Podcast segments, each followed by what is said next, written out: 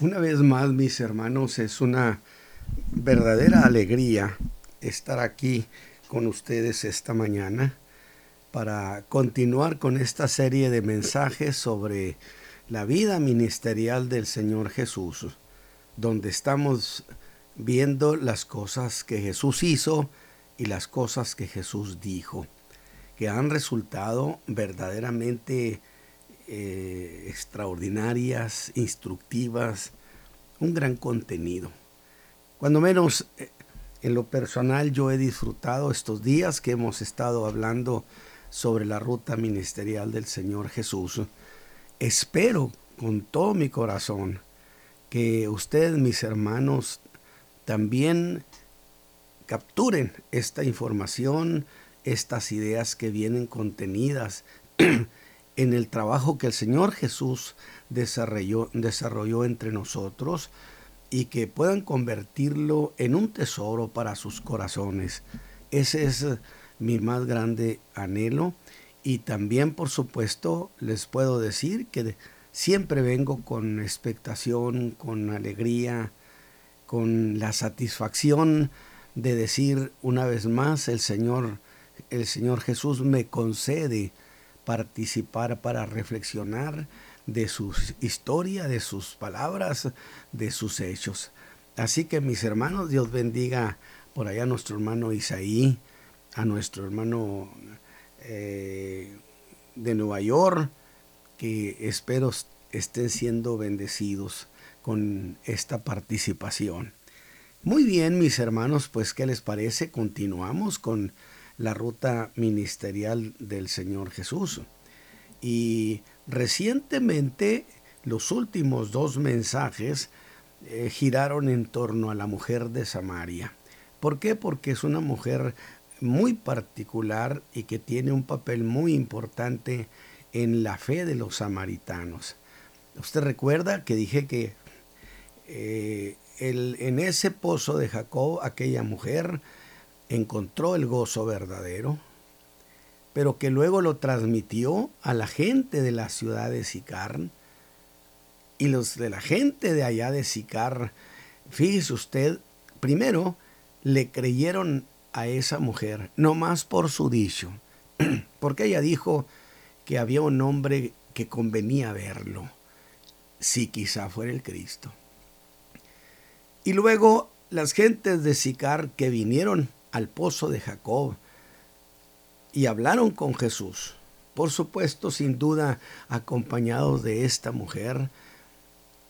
Se llenaron sus corazones de alegría y, y le dijeron a la mujer, ya no creemos nomás por tu dicho o por tu dicho, sino porque nosotros lo hemos oído.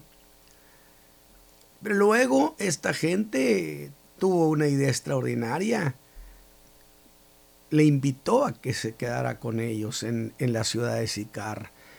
Y el Señor, aquella gente que lo busca con todo su corazón, yo dije, nunca los deja con las manos vacías.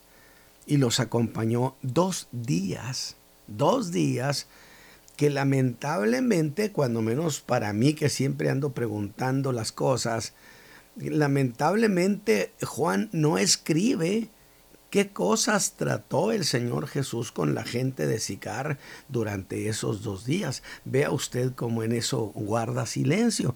Evidentemente, este fue una dirección que el Espíritu Santo le dio a Juan. Esto no lo escribas, porque Juan estuvo allí en esas reuniones en la ciudad de Sicar. Muy bien, pues entonces lo que, lo que sigue, que es el mensaje del día de hoy, es precisamente las cosas que sucedieron poquito después de haber salido de allí de la aldea de, de la ciudad de Sicar. Y voy a leer el capítulo 4 del versículo 43 al 54. Ponga usted cuidado, dice, y dos días después salió de allí. ¿De dónde? De estar con la gente de Sicar. Dos días después y fuese a Galilea. Porque el mismo Jesús dio testimonio de que el profeta en su tierra no tiene honra. Muy cierto. Y como vino a Galilea, los galileos le recibieron, vistas todas las cosas que había hecho en Jerusalén en el día de la fiesta, porque también ellos habían ido a la fiesta. Vino pues Jesús otra vez a Caná de Galilea, donde hizo el primer milagro, donde había hecho el vino en agua, había hecho el vino de agua, y había un, en Capernaum uno del rey, cuyo hijo estaba enfermo. Este, es decir, el funcionario de ese rey, como oyó que Jesús venía de Judea a Galilea, fue a él y rogábale descendiese y sanase a su hijo, porque se comenzaba a morir. Era un caso de extrema urgencia. Dice, entonces Jesús le dijo, si no viereis señales y milagros, no creeréis. El del rey le dijo, Señor, desciende antes que mi hijo muera. Dícele Jesús, ve, tu hijo vive. Y el hombre creyó a la palabra que Jesús le dijo y se fue, no más porque el Señor Jesús se lo dijo. Este es un gran mensaje para nuestros corazones. Le creemos no más porque Él lo dijo. Y yo tengo una manera de decirlo. Si el Señor Jesús lo dijo, con eso tengo. Y cuando ya Él descendía, los siervos le salieron a recibir y le dieron nuevas, diciendo, tu hijo vive. Entonces, Él les preguntó, ¿a qué hora comenzó a estar mejor? Y dijéronle, ayer a las siete le dejó la fiebre. El padre entonces entendió que aquella hora era cuando Jesús le dijo, tu hijo vive. Y creyó él y toda su casa. Fue una conversión de familia. Y luego dice Juan, esta segunda señal volvió Jesús a hacer cuando vino de Judea a Galilea. La primera había sido cuando convirtió el agua en vino. Muy bien, mis, mis hermanos, vamos a, disfrutar este, esto que el Señor hizo con este hombre. Y digo, el Señor Jesús ha dejado la región de Samaria, donde tuvo aquellos encuentros tan extraordinarios con, con aquella mujer eh, audaz, intrépida, entendida, pero que tenía perspicacia espiritual. Porque aquella gente de la región de Samaria, pues resultó una muy agradable sorpresa. Aquella mujer de Samaria que llegó al pozo de Jacob, le creyó al Señor Jesús y motivó a la gente de la ciudad de Sicar a que tuvieran un encuentro con el Señor para ver qué les parecía a Jesús. Hizo una gran promoción, mucha gente indiscutiblemente se vino y debió venir gente importante porque de alguna manera encabezaron una petición que se quedara con ellos. Ahora, ella les dijo si quizá sea el Cristo. Ahora, quienes con toda sencillez, estos de Sicar, creyeron a su dicho, vinieron al pozo de Jacob, escucharon al Señor Jesús hablar y le creyeron, fueron conmovidos. La palabra que el Señor hablaba entró en sus almas y le pidieron que se quedara con ellos. Muy buena idea. Cuando le pedimos al Señor que se quede con nosotros en nuestra familia, en nuestro medio, en nuestra iglesia, en nuestros pueblos. Y según el verso 40, el Señor se quedó con ellos dos días. Dos días les regaló. Dos días que fueron, por cierto, muy productivos para la ciudad de Sicar. También para el Señor Jesús, para su reino, porque levantó una gran cosecha y para nosotros que nos sirva de lección. Porque miren mis hermanos, en esa gente, en esa gente de Samaria, se descubre que le creyeron al Señor Jesús sin necesidad de pedir que hiciera ningún milagro, sin pedirle señal. Cosa clásica entre los judíos. ¿Qué señal hacen? Siempre le dirían. Sino que esta gente de Samaria, tan solo por las cosas que Jesús les dijo, le creyeron. Y yo quiero que usted vea, mire lo que es la excelencia de la fe. Esta es la fe en su pureza, la que le cree al Señor, tan solo porque Él lo dijo. Ahora, por cierto, déjeme decirles algo. A mí siempre me ha causado interés la gente de Samaria o los samaritanos. Esa mujer, los de la ciudad, los gozosos y muy atentos samaritanos que a, los pocos, al poquito tiempo oyeron a un evangelista llamado Felipe que llegó anunciándoles a Cristo al que ellos, por supuesto, habían tenido en casa y que fueron muy favorecidos. Y yo decía, si es si cuando estuvo esos dos días no hizo milagros, porque la idea es que no hizo milagros, porque incluso Juan dice, este de acá de Caná es el segundo milagro, la segunda señal. Así que esa vez, cuando mandó a Felipe, vaya que si lo llenó de milagros y de maravillas, de señales, de sanidades, de, de mm, poseídos, liberados. Y yo digo, caray, pareciera, mis hermanos, mire qué bonito, como si el Señor tuviera el pendiente y dijera, los voy a favorecer con milagros. No me los pidieron, pero ahí va para Samaria esta bendición. Oiga, ve usted, ve usted, note a la gente de Samaria, nótela, distíngala.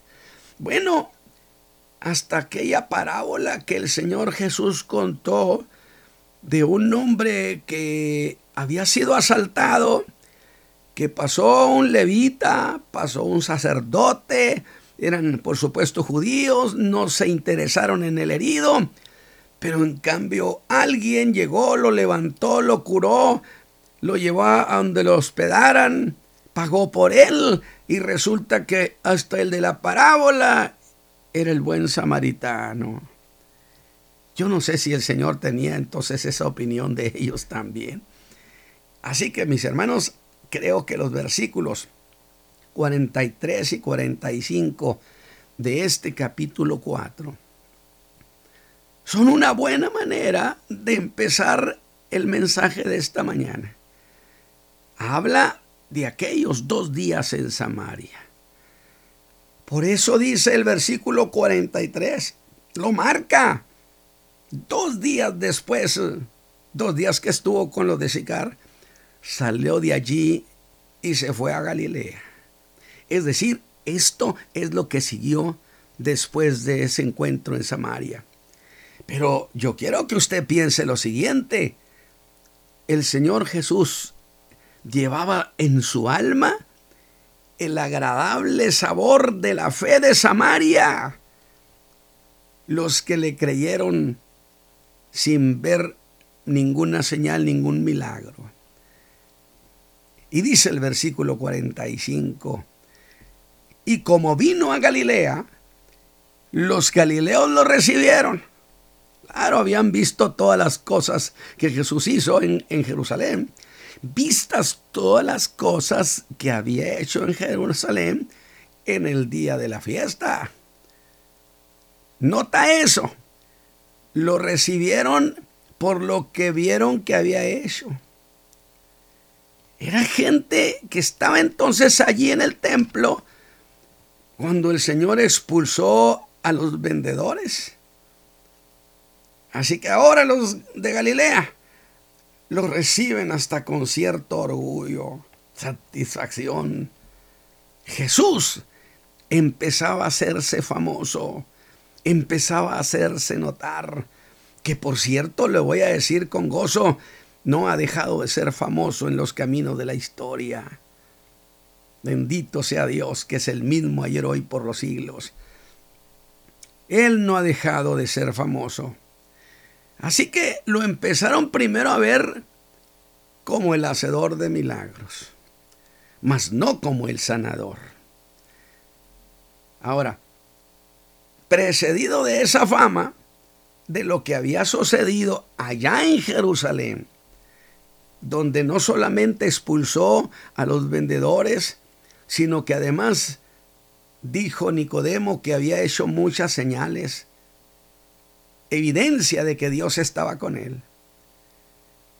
Y es cuando señala Juan que un hombre de Capernaum que estaba al servicio del rey, al parecer al servicio del rey Herodes Antipas, que vivía en Capernaum, tenía un hijo enfermo y que estaba a punto de morir. Agonizaba. Se trataba de un caso urgente cuando los minutos cuentan mucho. Los segundos parecen eternos. Y dice el versículo 47, cuando oyó que Jesús venía, esas palabras de Juan dicen mucho más de Jesús. ¿Cómo qué? Pues que ahora la gente estaba al pendiente de, sus movimientos, de dónde andaba, de qué hacía. Que ya Jesús no pasaba desapercibido. Los ojos de la gente se habían volteado para verlo, precioso. Y lo empezaron a ver como una esperanza para sus males, para sus problemas. Era este el comienzo de su ministerio en Galilea. Así que aquella noticia de que Jesús venía pasó de boca en boca. Jesús viene, Jesús viene. El que expulsó a la gente, el que hizo señales allá en Jerusalén, viene para acá. Y digo, ¿Acaso no eran muchos los que venían de Galilea? Sin duda que sí. Sí, nada más que el Señor Jesús no es uno de tantos. Él es único. En la mente de las gentes, Él empezaba a ser alguien distinto, diferente. Y ese hombre pensó inteligentemente. Y debió decir, es precisamente a Jesús a quien yo necesito. Y ya que Él viene para acá, no lo voy a desaprovechar. Yo voy a ir con Él y le voy a rogar que venga y toque a mi hijo para que sea sano. Y los que han pensado de esa manera, mis hermanos, debo decirles que siempre, siempre han salido beneficiados. Así que Jesús llega ahí a Caná. Y este hombre vino hasta donde Jesús estaba y solicitó ayuda con ruego. Dice Juan le rogaba que fuera con él a sanar a su hijo, que era necesario que lo acompañara para que tocara a su hijo y él pensaba que tocando a su hijo, este iba a ser sanado. Tenía su manera de entender y creer las cosas. Y debo decir a su favor que este hombre no trató de hacer valer su posición social, sino que fue al Señor Jesús con humildad, de la misma manera que después iría un leproso aquel que le dijo, si quisieras, podrías limpiarme. Y a quien Jesús le dio las palabras que son las mismas al día de hoy, yo quiero. Jesús quiere. Así que con un reverente reconocimiento, dice Juan que le rogaba, aunque eso sí, que con toda prisa descendiera con él que no había tiempo que perder, que su hijo agonizaba. No tenía duda que Jesús podía sanarle. Y al parecer, él no fue porque tuviera una razón espiritual como la mujer de Samaria. No, no, no. El asunto él era su hijo que está enfermo y se moría. Su prisa era por demás justificada. No se puede pensar que creía en Cristo como creía la mujer de Samaria, como creían los de Sicar que él era el Salvador del mundo. Definitivamente, no, la cuestión era esta. Mi hijo se muere, Señor. Ven conmigo y sánalo. Es necesario que tú me acompañes. Debes ir a donde él está. Solicitaba vehementemente, con fervor, que sin perder más el tiempo fuera con él. Para que lo tocara o que hiciera lo que debía hacerse. Sin embargo, note esto, mi hermano Jesús no mostró la intención de ir en ningún momento. Pareciera que no le interesaba. Y aquel hombre me parece que daba vueltas, apretaba sus manos, tronaba sus dedos y buscaba la manera de convencer al Señor que fuera. Es que este hombre, mis hermanos, tenía una manera de creer del cómo Jesús debería hacer las cosas. Por eso siempre yo aconsejo a los que van al Señor, pídale, pídale al Señor Jesús, pero no le dé instructivo. No le instruya al Señor cómo debe hacerlo. Confíe en Él que Él sabe cómo hacer las cosas. Alabado sea Dios. Usted solamente vaya con todo su corazón a Él. Tome esto esta mañana para usted. Pero volvamos para ver qué pasó. Sorprende que hasta aquí Jesús no se tomó la molestia ni de aceptar, ni de rechazar su petición, ni decirle media palabra sino que ahora le dice algo que parece que no tuviera nada que ver con lo que aquel hombre le está diciendo. Mi hijo se muere, desciende para que sea sanado. Ahora Jesús le dice de repente, si no vierais milagro no creeréis. A mí me sorprendió cuando era un joven predicador y decía, ¿por qué el Señor le dijo esto? Yo no lo encuentro sentido. Hace tiempo eso me hizo pensar. Y decía yo, pero ¿qué tiene que ver esto que Jesús le ha dicho con lo que ese hombre le ha solicitado? Ven, ven conmigo para que lo toques y lo sanes. Yo creo que lo, lo, puedes hacer. Jesús le dice, si no vieres milagros no creeréis. Y usted no haya dónde acomodar esa expresión. Si no vieres milagros no creeréis. Y yo, yo pregunto y les digo a ustedes, mis hermanos, piensen, pero ¿qué tenía que ver eso con el ruego que ese hombre estaba haciendo por su hijo que efectivamente agonizaba? Mis hermanos, pareciera que nada, pareciera que no tiene nada que ver, pero el Señor Jesús no es ocioso, siempre dice algo por alguna razón muy particular. Porque yo decía, bueno, pero ¿por qué decirle eso a uno del rey, que es un funcionario romano? Es que la cuestión es que siempre pensamos de esa manera. Pensamos que ese hombre era un romano.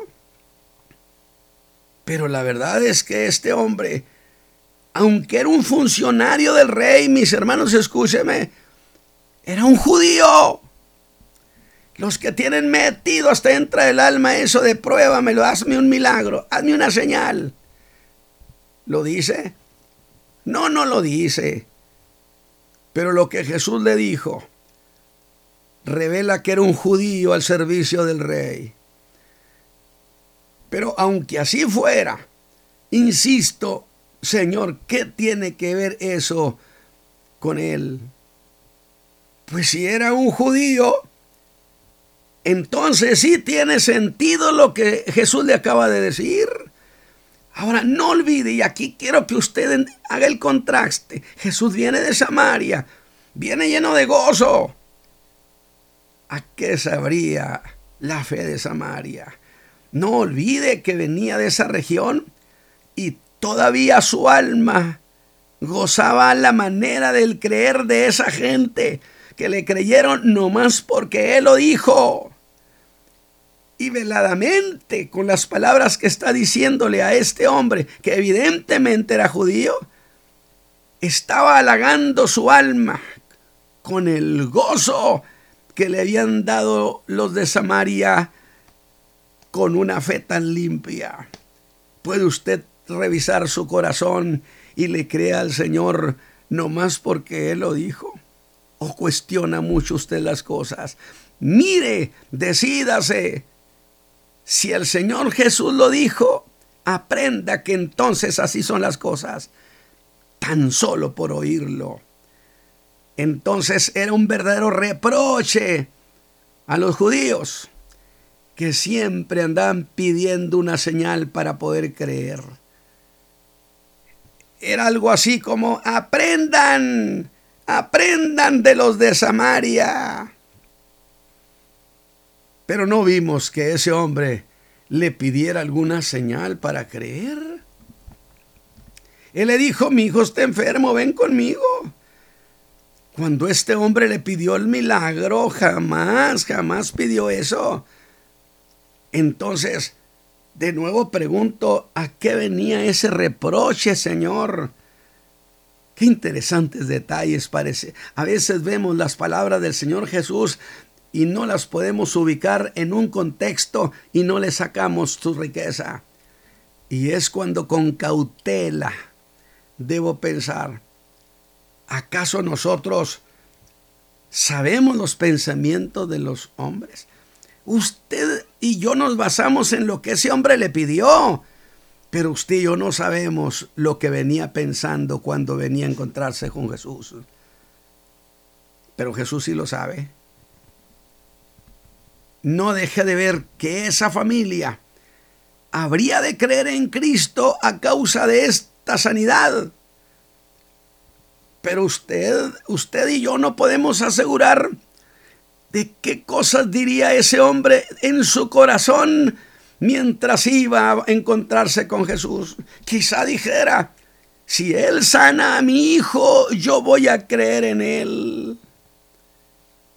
Es cierto que lo que digo no deja de ser especulación, lo reconozco, pero una especulación muy razonable y hasta bíblica porque el Señor Jesús oye los pensamientos de los hombres.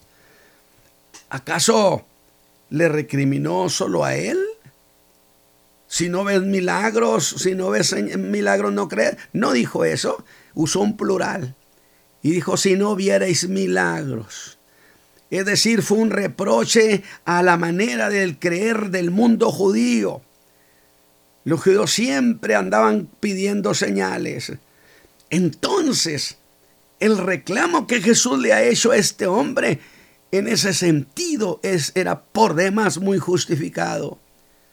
Pero aún con todo y eso, hermanos, aquel hombre seguía pensando que Jesús tenía que ir a Capernaum. Pues de lo contrario, ¿cómo lo iba a sanar? Esa era la cuestión. Esa era la cuestión. Le estaba Dice, estaba pensando que debía ir. Pero Jesús le estaba enseñando la lección de Samaria, de creer sin haber visto. Alabado sea Dios. Y yo creo que esta es una lección para nuestros corazones esta mañana. Créale al Señor tan solo porque Él lo dijo. Lea su palabra y si dice lo que el Señor Jesús lo que dijo su palabra, entonces usted acéptelo con todo su corazón. Y yo desde este siglo le digo a ese hombre, es que Él quiere que le creas como le creyeron los de Samaria.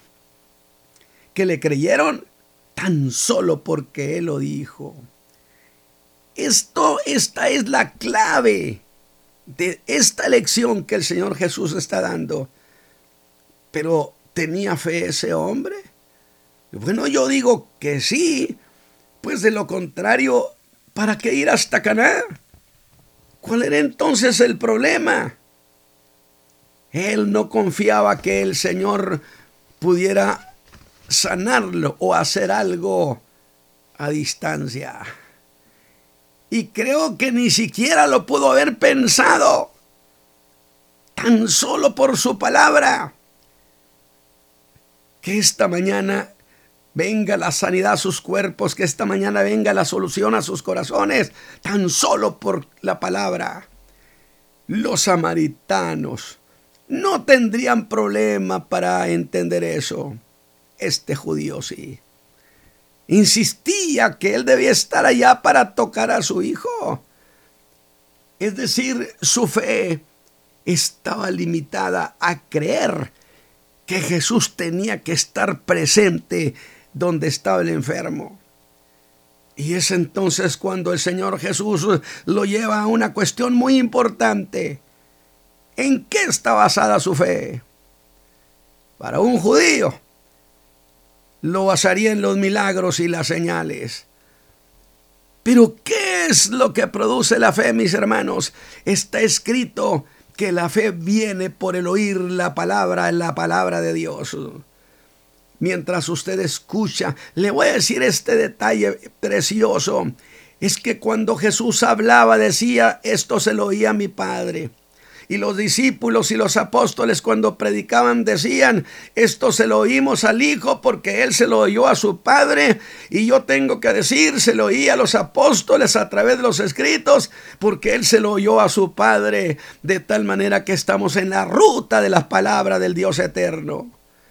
Y ahí suceden las cosas. cosas. Escúcheme, los milagros no son para producir fe, son para confirmar la palabra dicha lo que Jesús estaba haciendo con aquel hombre era llevarlo a que le creyera como le creyeron los de Samaria.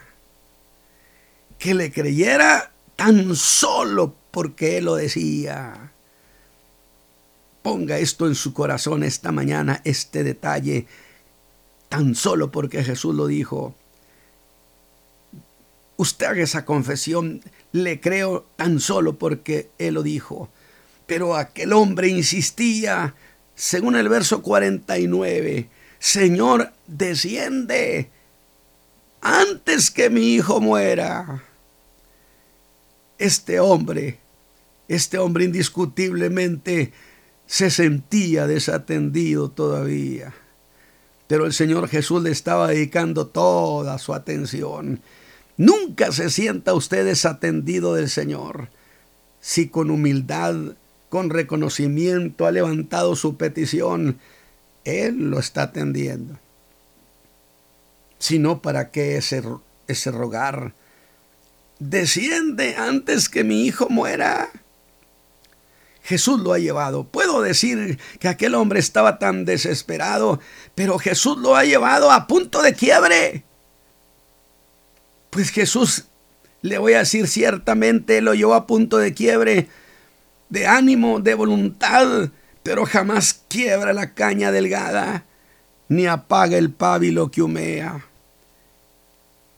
Y aunque parecía que el Señor Jesús no tenía interés en su problema, en su caso, le garantizo por lo que sucedió que el Señor Jesús le estaba dedicando todo su tiempo, su atención. ¿Pero para qué? Primero para construir su fe sobre su palabra. Estaba construyendo la fe de este hombre. Yo digo que debió ser muy difícil para un hombre de estado humillarse y rogar. Pero lo hizo pero lo hizo. Doblamos nuestra rodilla, nos postramos, lo adoramos, le rogamos. Y cada vez que hacía eso, que le rogaba al Señor Jesús, puedo decir con gozo, aquel hombre se acercaba a su milagro. Avanzaba. Y llegó un momento cuando Jesús ve el corazón de él y sabe que ahora sí está listo para creer como creían los de Samaria, para creer tan solo por su palabra. Alabado sea Dios. Eso es creerle al Señor Jesús. Insisto, tan solo porque Él lo dijo. Ponga esto en su alma y dígalo, apréndalo, dígalo, no más porque el Señor Jesús lo dijo, lo creo. O si Él lo dijo, entonces es la verdad. Y usted diga, me voy a apoyar, me voy a apoyar en que Él lo dijo. Y esa clase de fe es la fe de más alta pureza. Qué lindo. Pero eso no cambiaba. Que ese hombre se sentía contrarreloj.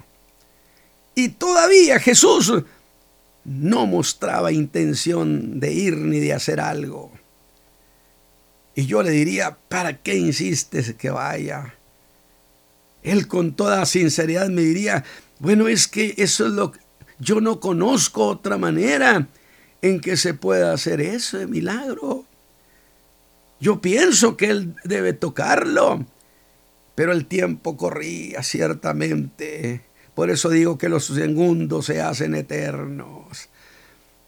Pero no olvide que el Señor Jesucristo jamás queda fuera de tiempo. ¿O no dice la Escritura que recibimos oportuno socorro? No antes, no después. Su socorro es oportuno. Él nunca llega tarde. Jamás se verá el Señor Jesús rebasado por las circunstancias aunque usted sienta que todo está en contra y que su caso está perdido, si ya se lo entregó al Señor, confíe en que Él llega a tiempo. Alabado sea Dios. Aunque usted se vea sin salida, suéltese en Él. Aprenda esta verdad. Yo en lo personal, mi familia lo hemos probado muchas veces, que Él siempre hará las cosas de manera oportuna. Y es cuando Jesús le dice lo que su corazón esperaba oír. Lo que su corazón esperaba oír de alguien que podía hacer algo. Y le dice Jesús, ve hombre, tu hijo vive. Alabado sea Dios. La distancia creo que era como de 80 kilómetros. Ve, tu hijo vive. Y ahora sí pasó algo con su fe. Entendió una verdad preciosa que Jesús no tenía que estar presente. Ahora fue capaz de creer sin ver el milagro, solo porque el Señor Jesús se lo dijo que su hijo estaba vivo. Ahora sí tenía su milagro. Y es que cualquiera que le crea al Señor, si usted le cree al Señor, mi hermano que me escucha, siempre ha de encontrar en Cristo Jesús buenas noticias, porque Él es buena noticia. Y dice el verso 51, y cuando Él descendía, hermanos, las buenas noticias salieron a recibirlo. Sus siervos fueron a encontrarlo y le dijeron, las más agradables palabras. Y le dijeron, tu hijo vive. Bien valió la pena aquella lección, bien valió la pena que el Señor Jesús labrara en él un creyente, que lo construyera. Pero eso no se ha acabado. Él tiene en sus alma, en su alma las palabras el Señor Jesús le dijo. Y sin duda por todo el camino no pensó en otra cosa. Solo pensaría es lo que Él me dijo, es lo que Él me dijo. Pero ahora hace algo de sentido común y hace una pregunta. Porque quería ver qué relación tenían las palabras que Jesús le había dicho con la sanidad de su hijo. Y yo pienso que aquel hombre justamente cuando Jesús se lo dijo, investigó, vio qué hora era y vio que eran como las siete cuando Jesús le dijo eso. De tal manera que ahora quería ver qué relación tenían esas palabras con la sanidad de su hijo. Bien se ha dicho que la gratitud siempre quiere saber de dónde vino su ayuda para saber a quién agradecerle. Y pregunta a qué hora empezó a estar bien. Y le dicen ayer como a las siete lo dejó la fiebre. Debió saltar de gozo y decir, fue la hora en que Jesús me dijo, tu hijo vive.